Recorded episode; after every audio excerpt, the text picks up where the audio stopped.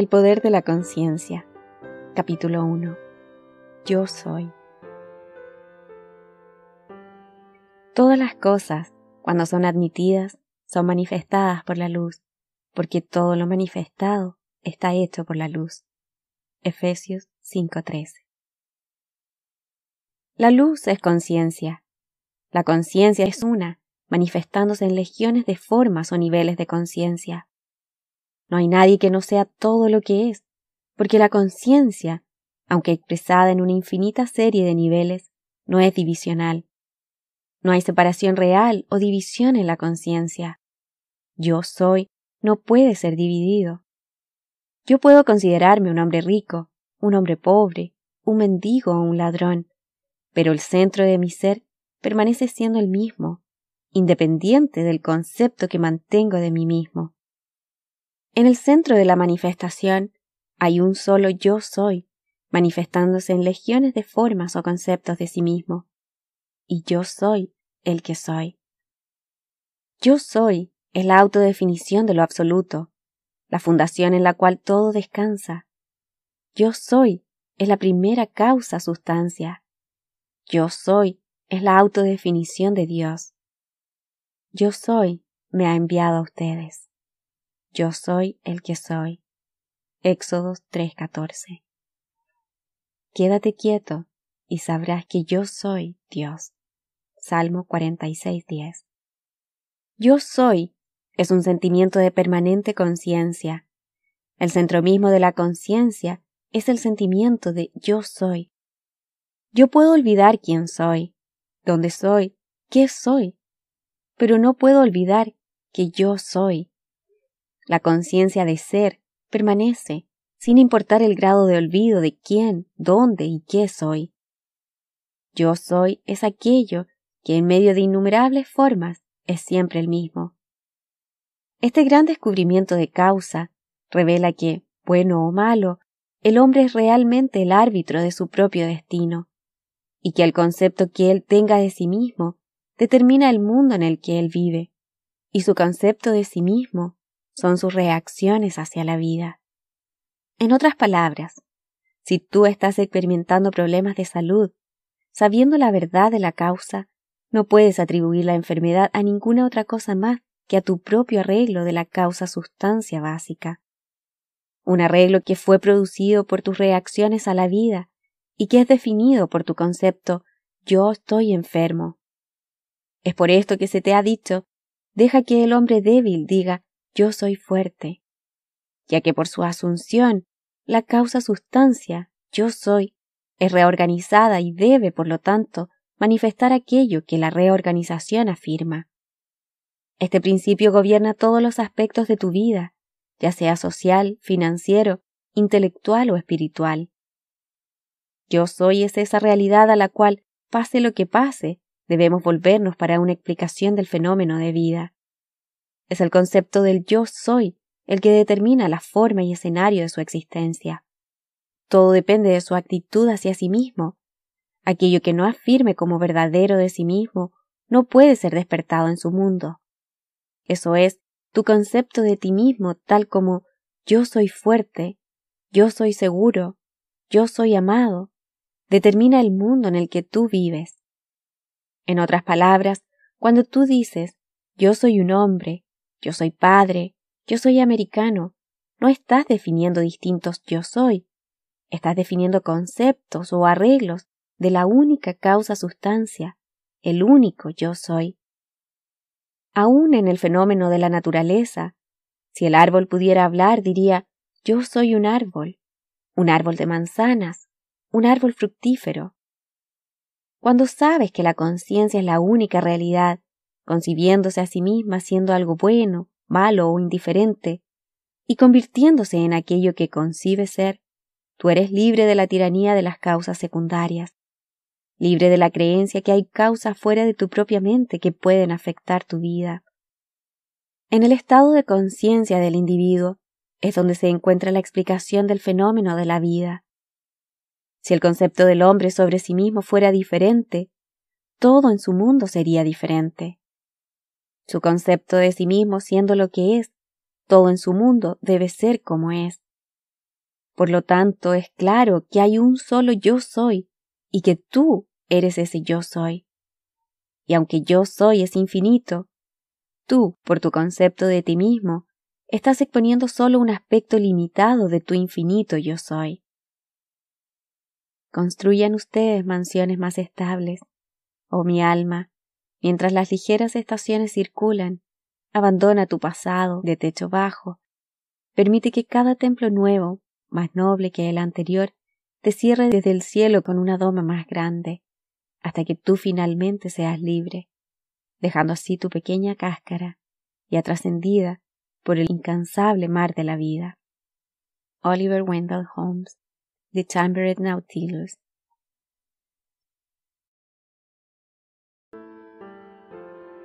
El poder de la conciencia. Capítulo 2. La conciencia. Es sólo a través del cambio de conciencia, por realmente cambiar el concepto de ti mismo, que podrás construir mansiones más majestuosas, manifestaciones de más y más altos conceptos.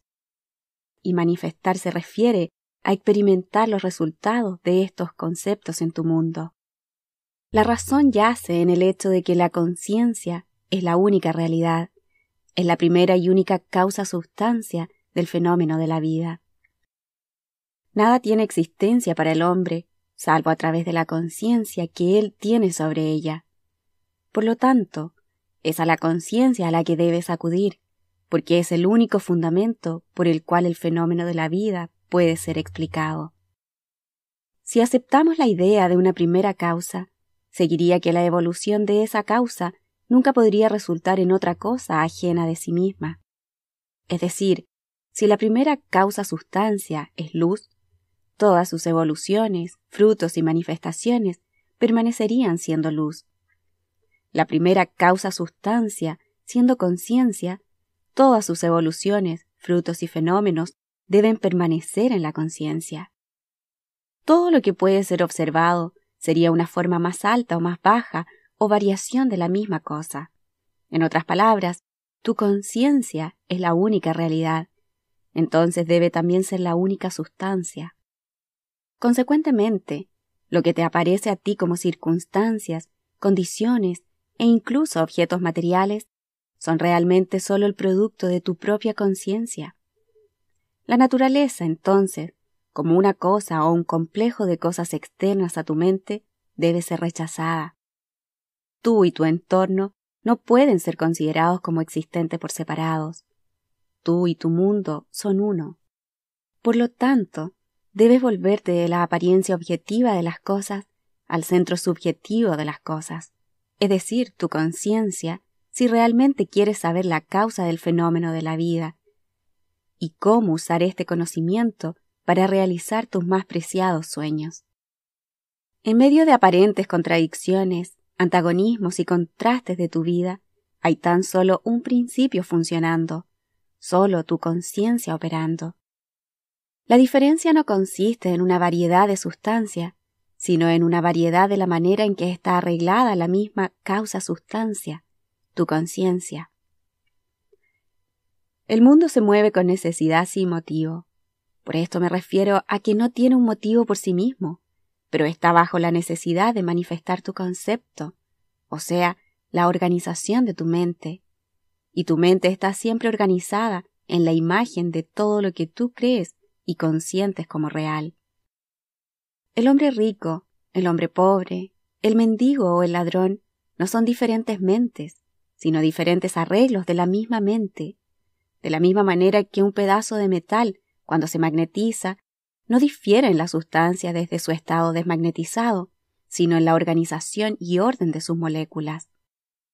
Un solo electrón girando en una órbita específica constituye la unidad del magnetismo, cuando un pedazo de metal o cualquier otra cosa es desmagnetizada, el electrón que gira no se ha detenido.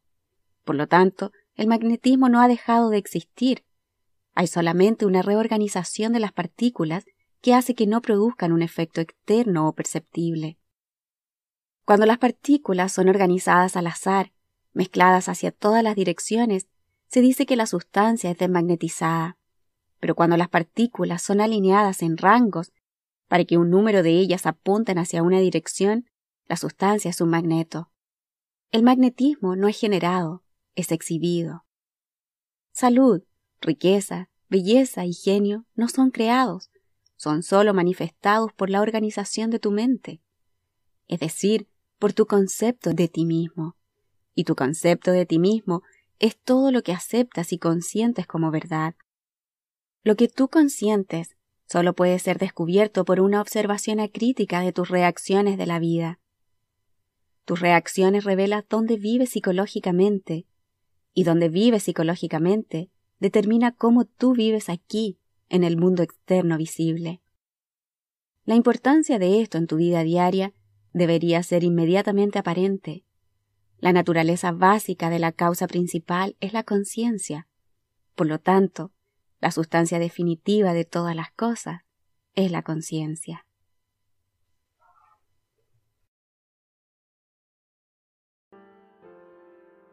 El poder de la conciencia. Capítulo 3. El poder de la asunción. El mayor delirio del hombre es su convicción de que hay otra causa que su propio estado de conciencia.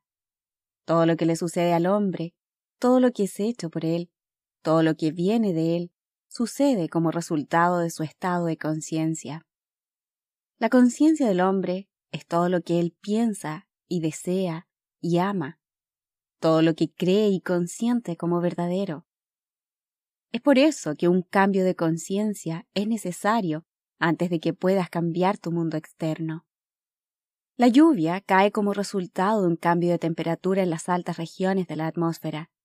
Así, de igual manera, un cambio de circunstancia sucede como resultado de un cambio en tu estado de conciencia. Sean transformados mediante la renovación de su mente. Romanos 12.2. Para ser transformados la base entera de tus pensamientos debe cambiar. Pero tus pensamientos no pueden cambiar a menos que tengas nuevas ideas, ya que tú piensas desde tus ideas. Toda transformación empieza con un intenso, ferviente deseo de ser transformado. El primer paso en la renovación de la mente es el deseo. Tú debes querer ser diferente y tener la intención de serlo antes de que puedas cambiarte a ti mismo. Luego debes hacer tu sueño futuro un hecho presente. Haces esto al asumir el sentimiento del deseo cumplido. Al desear ser otro del que eres, puedes crear un ideal de la persona que quieres ser y asumir que ya eres esa persona. Si persistes en esa asunción hasta que se convierta en tu sentimiento dominante, la obtención de tu ideal es inevitable. El ideal que tú deseas alcanzar está siempre listo para ser encarnado, pero a menos que tú mismo le ofrezcas paternidad humana, es incapaz de nacer.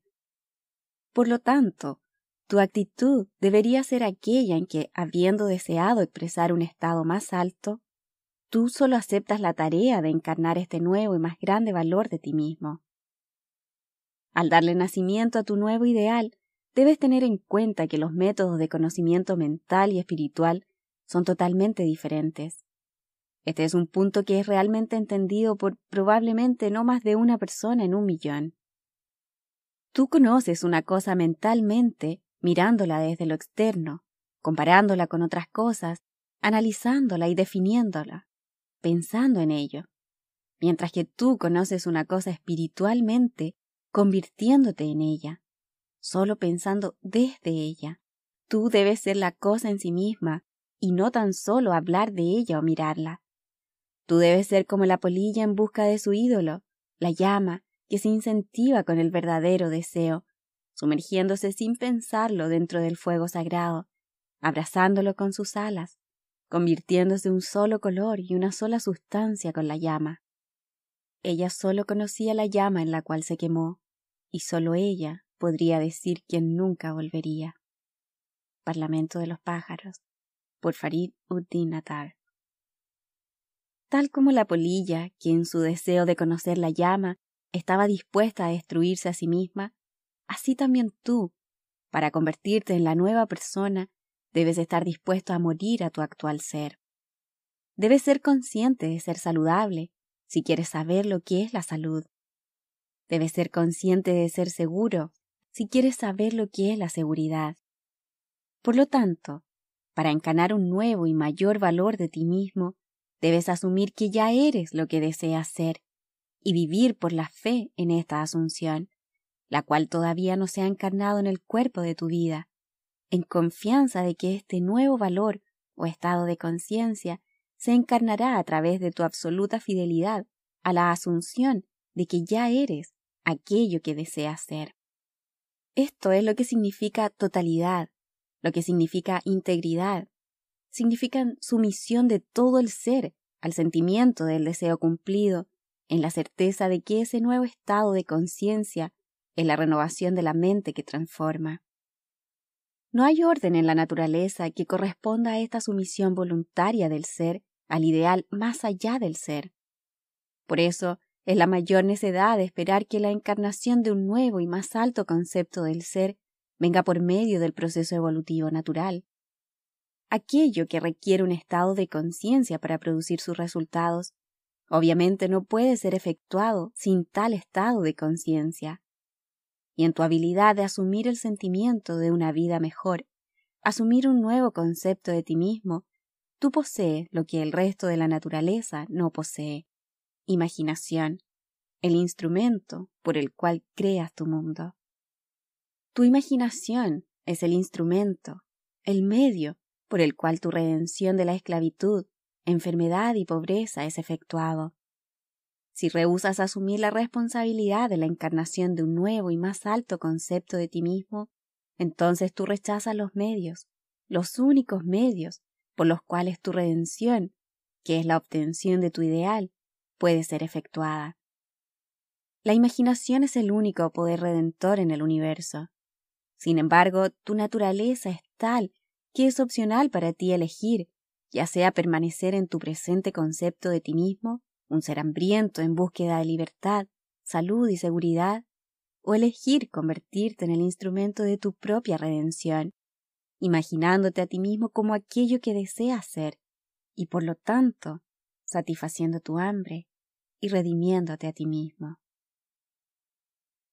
Oh, sé fuerte entonces y valiente, puro, paciente y verdadero.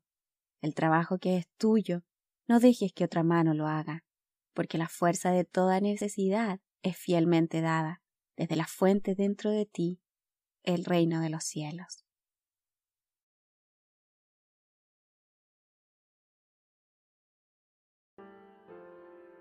El poder de la conciencia. Capítulo 4. Deseo. Los cambios que suceden en tu vida como resultado del concepto cambiado de ti mismo siempre aparentan ser para el no iluminado el resultado no de un cambio de conciencia, sino de suerte, de causa externa o de coincidencia.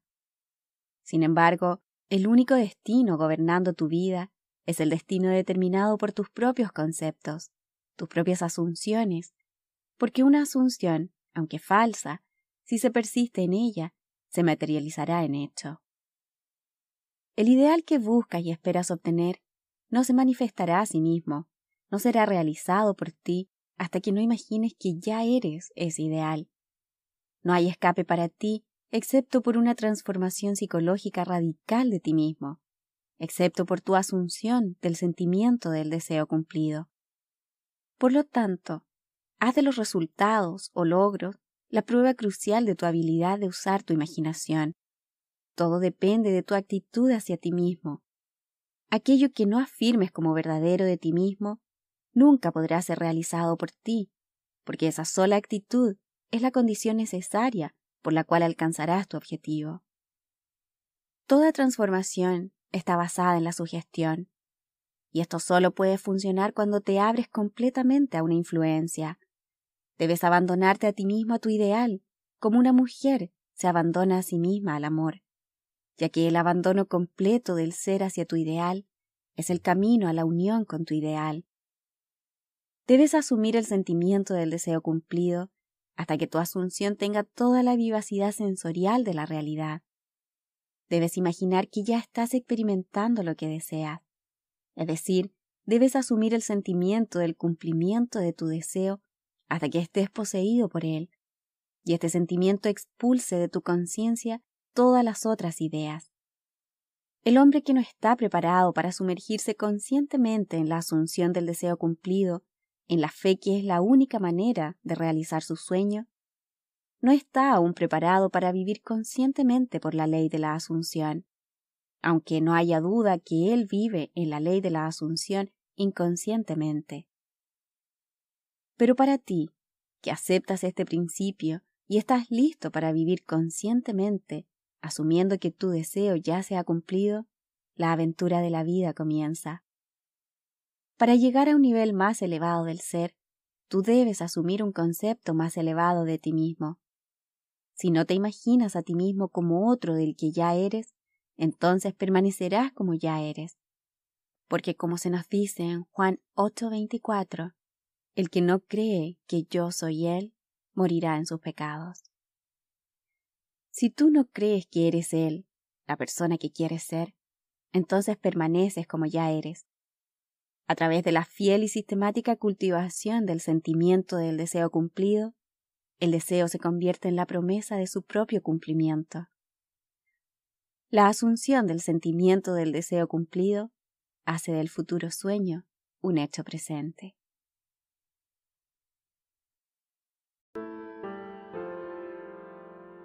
El poder de la conciencia. Capítulo 5. La verdad que te hace libre. El drama de la vida es uno psicológico, en el cual todas las condiciones, circunstancias y eventos de tu vida son atraídas por tus asunciones. Ya que tu vida es determinada por tus asunciones, eres forzado a reconocer el hecho de que eres, ya sea un esclavo de tus asunciones o su amo.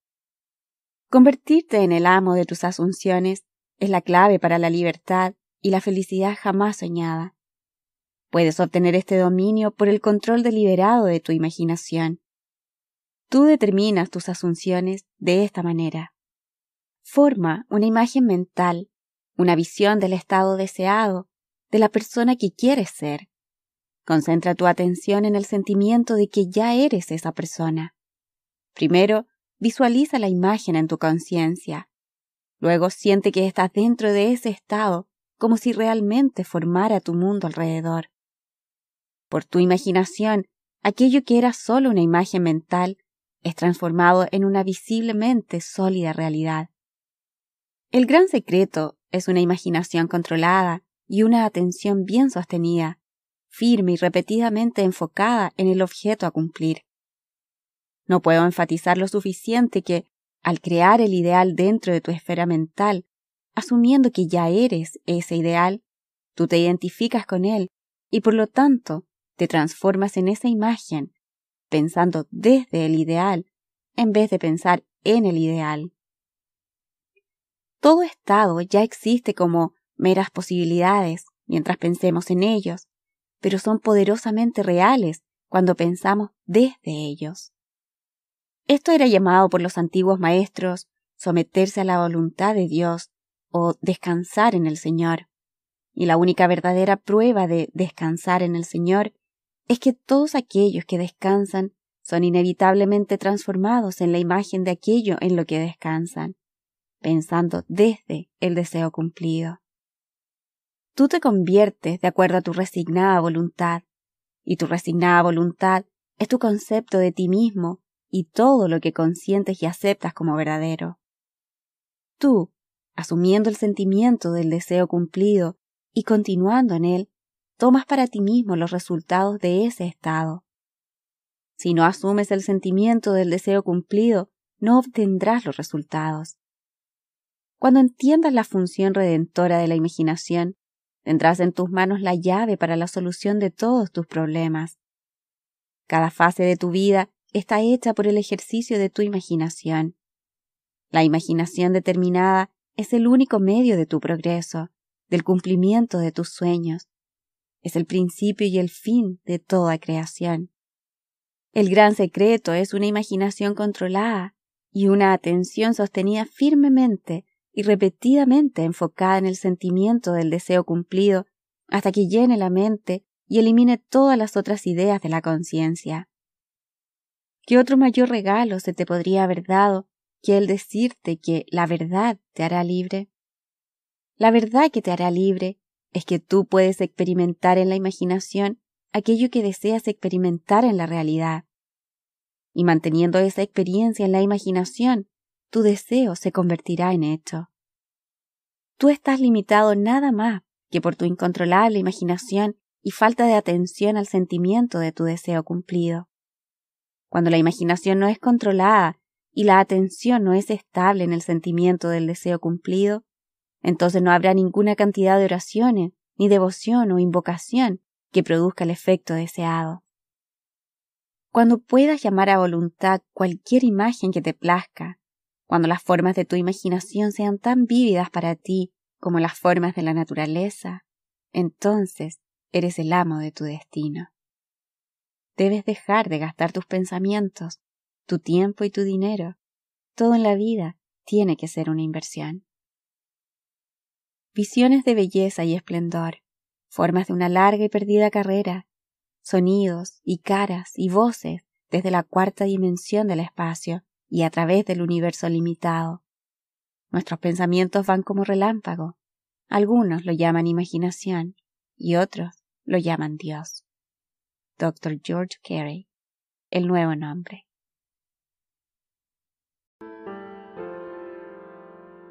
El poder de la conciencia. Capítulo 6. La atención. El hombre de doble ánimo es inconstante en todos sus caminos. Santiago 1.8. La atención es fuerte en proporción a la estrechez de su enfoque es decir, cuando está obsesionada con una simple idea o sensación. Está estabilizada y poderosamente enfocada por un ajuste de la mente tal que solo te permite ver una sola cosa, ya que tú enfocas tu atención y aumentas su poder al limitarla. El deseo que se manifiesta siempre es un deseo en el cual la atención está exclusivamente concentrada, ya que una idea es dotada con poder solo en proporción al grado de atención fijo en ella. La observación concentrada es la actitud atenta dirigida desde algún fin específico. La actitud atenta involucra selección, ya que cuando prestas atención significa que has decidido enfocar tu atención en un objeto o estado en vez de otro. Por lo tanto, cuando sabes lo que quieres, Debes deliberadamente enfocar tu atención en el sentimiento de tu deseo cumplido, hasta que ese sentimiento llene tu mente y elimine todas las otras ideas fuera de tu conciencia. El poder de la atención es la medida de tu fuerza interna. La concentrada observación de una cosa expulsa hacia afuera todas las otras cosas y hace que desaparezcan. El gran secreto del éxito es enfocar la atención en el sentimiento del deseo cumplido sin permitir ninguna distracción. Todo progreso depende del incremento de la atención. Las ideas que te impulsan a la acción son aquellas que dominan tu conciencia, aquellas que poseen tu atención. La idea que excluye todas las otras del campo de tu atención dispara en acción. Esta sola cosa hago, olvidando aquellas cosas que quedaron atrás yo marcho hacia la meta. Filipenses 3, 13, 14. Esto se refiere a ti. Esta única cosa puedes hacer, olvidando aquellas cosas que quedaron atrás. Tú puedes marchar hacia la meta de llenar tu mente con el sentimiento del deseo cumplido. Para el hombre no iluminado, esto parecerá ser toda una fantasía. Aún así, todo progreso viene de aquellos que no toman el punto de vista aceptado ni aceptan el mundo como es. Como fue establecido anteriormente, si puedes imaginar lo que quieras y si las formas de tus pensamientos son tan vívidas como las formas de la naturaleza, tú eres, por virtud del poder de tu imaginación, amo de tu destino. Tú mismo eres tu imaginación, y el mundo como tu imaginación lo ve es el mundo real. Cuando te comprometes a dominar los movimientos de tu atención lo que debe hacerse a fin de poder alterar con éxito el curso de los eventos observados, en ese momento te das cuenta qué pequeño control has ejercido sobre tu imaginación y cuánto es dominada por las impresiones sensoriales y llevada por la marea de inútiles estados de ánimo. Para ayudar a dominar el control de tu atención, practica este ejercicio. Noche tras noche, antes de que caigas en el sueño, haz el esfuerzo de sostener tu atención en las actividades del día en orden inverso. Enfoca tu atención en la última cosa que hiciste, eso sería recostarte en la cama, y luego retrocede hacia atrás en el tiempo, viendo todos los acontecimientos hasta que llegues al primer evento del día, que es salir de la cama. Este no es un ejercicio fácil, pero así como ciertos ejercicios ayudan a desarrollar ciertos músculos, esto será una gran ayuda para desarrollar el músculo de tu atención. Tu atención debe ser desarrollada, controlada y concentrada para que puedas cambiar exitosamente el concepto de ti mismo y por lo tanto cambiar tu futuro. La imaginación es capaz de hacer todo, pero solo acorde a la dirección interna de tu atención. Si persistes noche tras noche, tarde o temprano despertarás en ti un centro de poder y te harás consciente de tu gran ser, el verdadero tú. La atención se desarrolla por el ejercicio repetido o hábito. A través del hábito, una acción se vuelve más fácil y así, en el transcurso del tiempo, da lugar a una habilidad o facultad que luego podrá utilizarse para usos importantes. Cuando obtienes control de la dirección interna de tu atención, ya no estarás parado en aguas poco profundas, sino que te lanzarás a la profundidad de la vida. Tú caminarás en la asunción del deseo cumplido en un cimiento incluso más sólido que la tierra.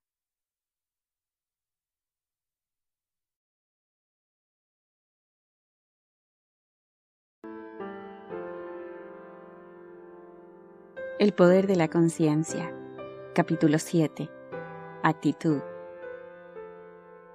Experimentos recientes conducidos por Mel Lawrence de la Universidad de Princeton y Adelbert Ames de la Universidad de Dartmouth en el Laboratorio de Psicología en Hanover, probaron que lo que ves cuando observas algo no depende tanto en lo que hay allí, sino en la asunción que haces cuando observas. Dado que lo que creemos es el mundo físico real, es solo un supuesto mundo, nos sorprende que estos experimentos prueben que lo que parece ser una sólida realidad es en verdad el resultado de expectaciones o asunciones. Tus asunciones determinan no solo lo que ves, sino también lo que haces, porque ellas gobiernan todos tus movimientos conscientes e inconscientes dirigidos hacia el cumplimiento de sí mismas. Hace más de un siglo esta verdad fue declarada por Emerson de esta manera. Como el mundo era plástico y fluido en las manos de Dios, así también son muchos de sus atributos cuando los traemos. Para la ignorancia y el pecado, esto es inflexible. Estos se adaptan a ellos como pueden pero en proporción a la divinidad que hay en el hombre, el firmamento fluirá delante de él y tomará su sello y forma. Tu asunción es la mano de Dios moldeando el firmamento a la imagen de lo que tú asumes. La asunción del deseo cumplido es la marea alta que te levanta fácilmente de la barra de los sentidos donde habías estado estancado tanto tiempo. Levanta la mente en profecía en el completo sentido de la palabra, y si tienes esa imaginación controlada y atención absorbente que es posible obtener, puedes estar seguro que todo lo que tu asunción implica sucederá. Cuando William Blake escribió Lo que parece ser es para aquellos a los que les parece ser, él tan solo repetía la verdad eterna. No hay nada inmundo en sí mismo, pero para el que piensa que algo es inmundo, para él lo es. Romanos 14:14 porque no hay nada inmundo en sí mismo. Tú deberías asumirlo mejor, y como se nos dice en Filipenses 4.8, pensar solo en aquello que es amable y en todo lo que es de buen nombre. No es conocimiento superior, sino ignorancia sobre esta ley de la asunción, si ves, en la grandeza de los hombres, alguna pequeñez con la cual puedas estar familiarizado, o una condición desfavorable de alguna situación o circunstancia. Tu relación particular hacia otro influye tu asunción con respecto a ese otro y te hace ver en él aquello que tú ves. Si puedes cambiar tu opinión del otro, entonces lo que ahora crees sobre él no puede ser absolutamente cierto, sino solamente una verdad relativa. La siguiente es una historia real ilustrando cómo funciona la ley de la asunción. Un día, una diseñadora de ropa me describía sus dificultades para trabajar con un prominente productor de teatro. Ella estaba convencida que él la criticaba injustamente y le rechazaba su mejor trabajo, y que continuamente era agresivo e injusto con ella. Después de escuchar su historia, yo le expliqué que si ella encontraba al otro agresivo e injusto, era una señal segura de que era ella misma quien lo quería así, y que no era el productor, sino ella quien necesitaba una nueva actitud. Le dije que el poder de esta ley de asunción y su aplicación práctica solo podía ser descubierta a través de la experiencia, y que solo asumiendo que la situación ya era como ella quería que fuera, podría probar que podría traer el cambio deseado. Su empleador estaba simplemente dando testimonio, diciéndole a ella a través de su conducta cuál era el concepto que tenía de él. Le sugerí que era probable que ella estuviera manteniendo conversaciones con él en su mente que estaban llenas de crítica y recriminaciones. No había duda de que ella estaba discutiendo mentalmente con el productor, ya que los otros solo hacen eco de lo que les susurramos en secreto. Le pregunté si no era cierto que ella conversaba con él mentalmente, y si era así, cómo eran esas conversaciones. Ella me confesó que cada mañana en su camino al teatro, ella le decía todo lo que pensaba de él, de una manera que jamás se hubiese atrevido a decírselo en persona. La intensidad y fuerza de sus discusiones mentales con él automáticamente establecieron su comportamiento hacia ella.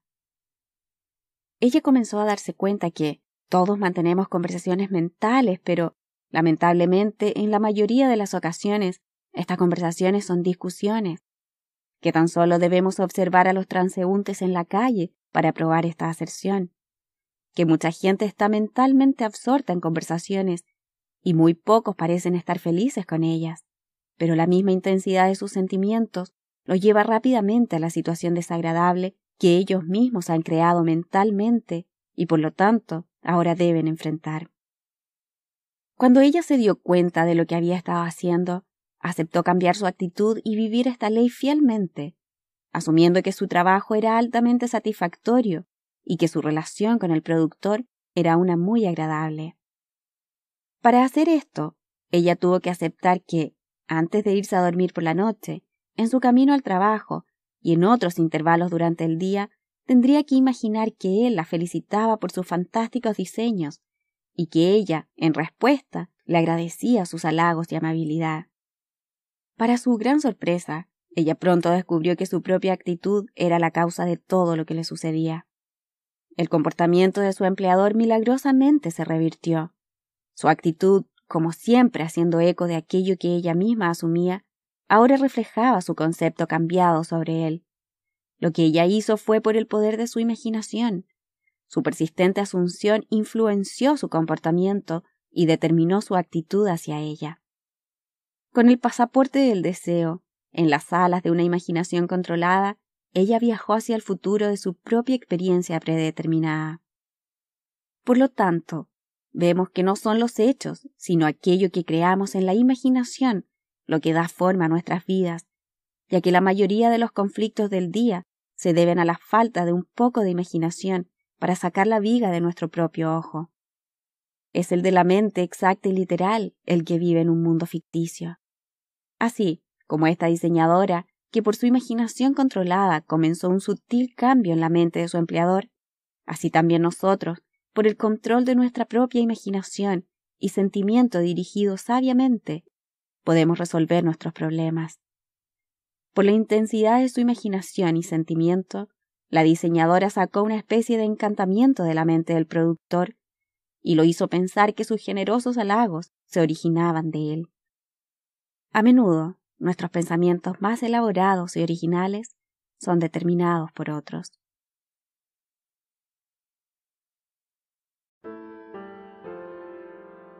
El poder de la conciencia. Capítulo 8. Renunciación. No resistas al que es malo. Antes, a cualquiera que te abofetee en la mejilla derecha, vuélvele también la otra. Mateo 5:39. Hay una gran diferencia entre resistir la maldad y renunciar a ella. Cuando resistes a la maldad, le das tu atención, continúas haciéndola real. Cuando renuncias a la maldad, le sacas la atención y se la das a lo que quieres. Ahora es el momento de controlar tu imaginación y como se nos dice en Isaías 61.3, dar belleza en lugar de cenizas, gozo en lugar de luto, alabanza en lugar de espíritu abatido, para que sean llamados árbol de justicia, plantío del Señor, para que Él sea glorificado. Tú das belleza en lugar de cenizas, cuando concentras tu atención en las cosas como te gustaría que fueran, en vez de como están. Tú das gozo en lugar de luto, cuando mantienes una actitud alegre a pesar de las circunstancias desfavorables. Tú das alabanza en lugar de espíritu abatido, cuando mantienes una actitud confiada en vez de sucumbir al desánimo. En esta frase, la Biblia utiliza la palabra árbol como sinónimo de hombre. Tú te conviertes en un árbol de justicia cuando los estados mentales mencionados son una permanente parte de tu conciencia. Eres una plantación del Señor cuando todos tus pensamientos son verdaderos pensamientos. Él es yo soy, como fue descrito en el capítulo 1. Yo soy es glorificado cuando tu concepto más alto de ti mismo es manifestado. Cuando hayas descubierto que tu propia controlada imaginación es tu salvadora, tu actitud será completamente alterada sin ninguna disminución del sentimiento religioso. Y dirás de tu propia imaginación controlada, mirad esta vid, lo encontré un árbol silvestre cuya fuerza desenfrenada había crecido en ramas irregulares, pero he podado la planta y creció moderadamente en su vano gasto de hojas inútiles, y se enredó, como ves, en estos racimos limpios y completos, para compensar a la mano que sabiamente la hirió. Robert Southey, Talava, el destructor. Esta vid significa tu imaginación, que en su estado incontrolado gasta su energía en pensamientos y sentimientos inútiles o destructivos. Pero tú, tal como la vid es podada, cortándole las ramas y raíces inútiles, tú podas tu imaginación al sacar tu atención de todas las ideas desagradables y destructivas y concentrándote en el ideal de tu deseo obtener. La vida más noble y feliz que experimentarás será el resultado de haber podado sabiamente tu propia imaginación. Sí, sé podado de todos los pensamientos y sentimientos desagradables. Piensa en verdad, y tus pensamientos alimentarán el hambre del mundo. Habla en verdad, y cada palabra tuya será una semilla fructífera. Vive en verdad, y tu vida será un gran y noble credo. Horacio Bonar, Himnos de Fe y Esperanza.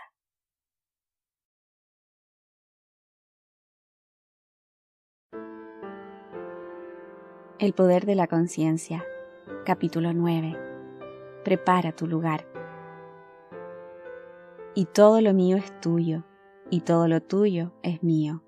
Juan 17:10. Pon tu hoz y ciega, porque la hora de cegar ha llegado, pues las mies de la tierra está madura. Apocalipsis 14:15. Todo es tuyo. No salgas a buscar aquello que eres. Apropialo, afírmalo, asúmelo. Todo depende de tu concepto de ti mismo aquello que no afirmas como verdadero de ti mismo no puede ser manifestado por ti. La promesa es, a todo el que tiene, más se le dará y tendrá en abundancia, pero al que no tiene, aun lo que tiene se le quitará. Mateo 25-29, Lucas 8-18. Sostienes firmemente en tu imaginación todo aquello que sea amable y de buen nombre, porque lo amable y lo bueno son esenciales en tu vida si ha de valer la pena. Asúmelo. Haces esto al imaginar que ya eres lo que deseas ser y que ya tienes lo que deseas tener. Como el hombre piensa en su corazón, así es él. Proverbios 23:7. Quédate quieto y reconoce que ya eres aquello que deseas ser y nunca tendrás que buscarlo. A pesar de tu apariencia de libertad de acción, Tú obedeces, como todos los demás lo hacen, a la ley de la asunción. Lo que sea que pienses sobre el libre albedrío, La verdad es que tus experiencias a lo largo de tu vida son determinadas por tus asunciones, ya sean conscientes o inconscientes. Una asunción construye un puente de incidentes que llevan inevitablemente al cumplimiento de sí misma. El hombre cree que el futuro es el desarrollo natural del pasado, pero la ley de la asunción demuestra claramente que este no es el caso. Tu asunción te pone psicológicamente donde no estás físicamente. Luego tus sentidos te vuelven a traer desde donde estabas psicológicamente hasta donde estás físicamente. Son estos movimientos psicológicos los que producen tus movimientos físicos hacia adelante en el tiempo. La precognición penetra todas las escrituras del mundo. En la casa de mi padre hay muchas moradas. Si no fuera así, yo les hubiera dicho, porque voy a preparar un lugar para ustedes. Y si me voy y preparo un lugar para ustedes, vendré otra vez, y yo los tomaré conmigo, para que donde yo estoy, allí estén también ustedes. Y yo les he dicho ahora, antes de que suceda, para que cuando suceda, crean. Juan 14, 2, 3, 29. El yo en estos versículos es tu imaginación que va al futuro, a una de las muchas moradas. La morada es el estado deseado. Contar un nuevo evento antes de que suceda físicamente es simplemente sentirte a ti mismo en el estado deseado hasta que tome el tono de la realidad. Tú vas y preparas un lugar para ti mismo, al imaginarte en el sentimiento del deseo cumplido. Luego, tú te mueves desde este estado del deseo cumplido, donde no has estado físicamente, de regreso hacia donde estabas físicamente hace un momento atrás. Luego, con un irresistible movimiento hacia adelante, avanzas a través de una serie de eventos hasta la realización física de tu deseo. Porque donde hayas estado en tu imaginación, allí estarás también en la carne. Al lugar donde los ríos fluyen, allí vuelven a fluir. Eclesiastes 1.7 El poder de la conciencia. Capítulo 10. Creación. Yo soy Dios y no hay ningún otro. Yo anuncio el fin desde el principio y desde la antigüedad lo que está por venir. Isaías 46, 9, 10. La creación está terminada. La creatividad es sólo una profunda receptividad, ya que todos los contenidos de todos los tiempos y todo el espacio, aunque son experimentados en una secuencia de tiempo, en realidad coexisten en el infinito y eterno ahora. En otras palabras, todo lo que has sido o serás, de hecho, todo lo que la humanidad fue o será, existe ahora. Esto es a lo que se refiere con creación, y la declaración de que la creación está terminada significa que no hay nada para crear, solo para ser manifestado. Lo que se llama creatividad es tan solo tomar conciencia de lo que ya existe. Tú simplemente te haces consciente de porciones cada vez mayores de lo que ya existe. El hecho de que nunca podrías ser algo que ya no seas, o experimentar algo que no existe, explica la experiencia de tener un agudo sentimiento de haber escuchado antes lo que se está diciendo, o de haber conocido antes a la persona que conoces por primera vez, o haber visto anteriormente un lugar o una cosa que estás viendo por primera vez. Toda la creación existe en ti, y es tu destino hacerte cada vez más consciente de sus infinitas maravillas y experimentar cada vez más y más grandes porciones de ella. Si la creación está terminada y todos los eventos están sucediendo ahora, la pregunta que surge naturalmente es ¿qué determina tu ciclo de tiempo? Es decir, ¿qué determina los eventos que encuentras? Y la respuesta es tu concepto de ti mismo. Los conceptos son los que determinan la ruta que sigue tu atención. Esta es una buena prueba para verificar este hecho. Asume el sentimiento de tu deseo cumplido y observa la ruta que sigue tu atención. Tú observarás que mientras permaneces fiel a tu asunción, tu atención se verá confrontada con imágenes claramente relacionadas con esa asunción. Por ejemplo, si asumes que tienes un maravilloso negocio, notarás cómo en tu imaginación tu atención se enfoca en incidente tras incidente relacionado con esa asunción. Los amigos te felicitan, te dicen lo afortunado que eres, Otros están envidiosos y te critican. Desde allí, tu atención va a oficinas más grandes, cuentas bancarias más grandes y otros eventos similares relacionados. La persistencia en esa asunción resultará en experimentar realmente en hecho aquello que asumiste. Lo mismo es verdad respecto a cualquier concepto. Si tu concepto de ti mismo es que eres un fracaso, encontrarás en tu imaginación toda una serie de incidentes en conformidad con ese concepto. Entonces, es claramente visto que tú, en tu concepto de ti mismo, determinas tu presente, es decir, esa porción particular de la creación que ahora experimentas, y así también tu futuro, es decir, esa porción particular de la creación que experimentarás.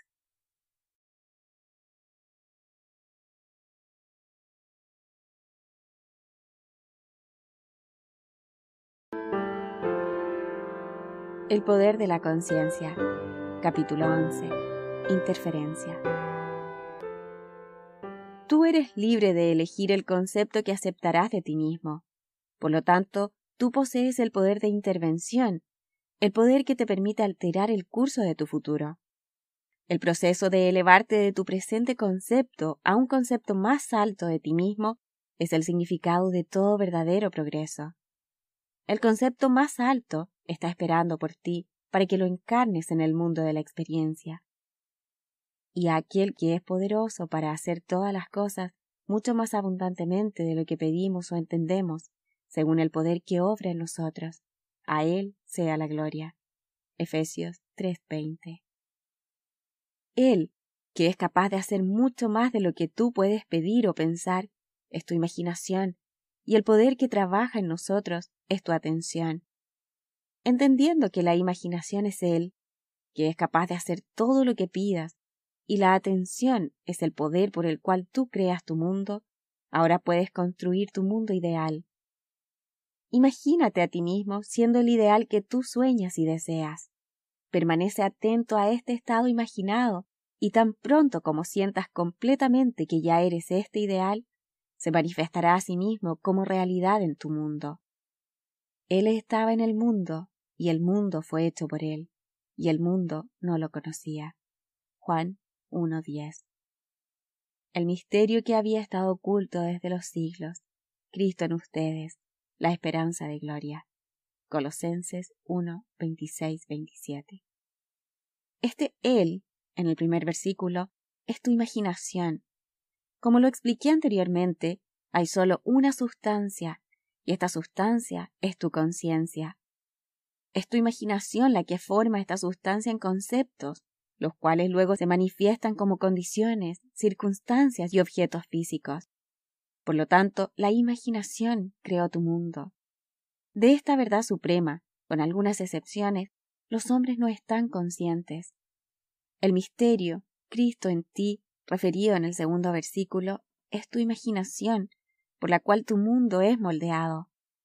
La esperanza de gloria es estar conscientes de la habilidad de elevarte perpetuamente hacia niveles más altos. Cristo no se encuentra en la historia, ni en formas externas. Tú encuentras a Cristo solo cuando te haces consciente del hecho de que tu imaginación es el único poder redentor. Cuando esto es descubierto, las torres del dogma habrán oído las trompetas de la verdad, y como las paredes de Jericó, se derrumbarán a polvo.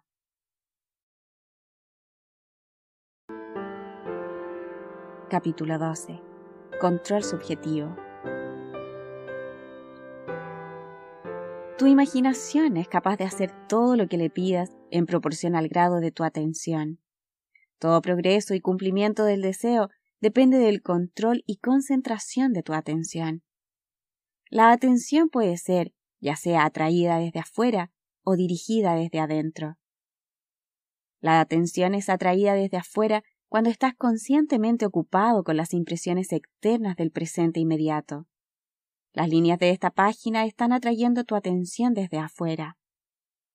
Tu atención es dirigida desde adentro cuando tú deliberadamente eliges en qué estarás ocupado mentalmente. Es obvio que en el mundo objetivo tu atención no solo es atraída, sino también constantemente dirigida a impresiones externas. Pero tu control en el estado subjetivo es casi inexistente, ya que en este estado la atención es usualmente la servidora y no el amo, la pasajera y no el piloto de tu mundo. Hay una gran diferencia entre atención dirigida objetivamente y la atención dirigida subjetivamente, y la capacidad de cambiar tu futuro depende de esta última. Cuando eres capaz de controlar los movimientos de tu atención en el mundo subjetivo, tú puedes modificar o alterar tu vida como te plazca, pero este control no puede ser alcanzado si permites que tu atención esté constantemente atraída hacia lo externo. Cada día Haz la tarea de deliberadamente retraer tu atención del mundo objetivo y enfócala subjetivamente. En otras palabras, concéntrate en esos pensamientos o humores que tú deliberadamente determinas. Entonces, aquellas cosas que ahora te restringen desaparecerán y caerán. El día que obtengas el control de los movimientos de tu atención en el mundo subjetivo, serás el amo de tu destino. Ya no aceptarás el dominio de las condiciones o circunstancias externas. Ya no aceptarás la vida en las bases del mundo externo. Habiendo obtenido el control de los movimientos de tu atención y habiendo descubierto el misterio escondido de los siglos, que Cristo en ti es tu imaginación, reafirmarás la supremacía de la imaginación y todo lo pondrás bajo su sometimiento.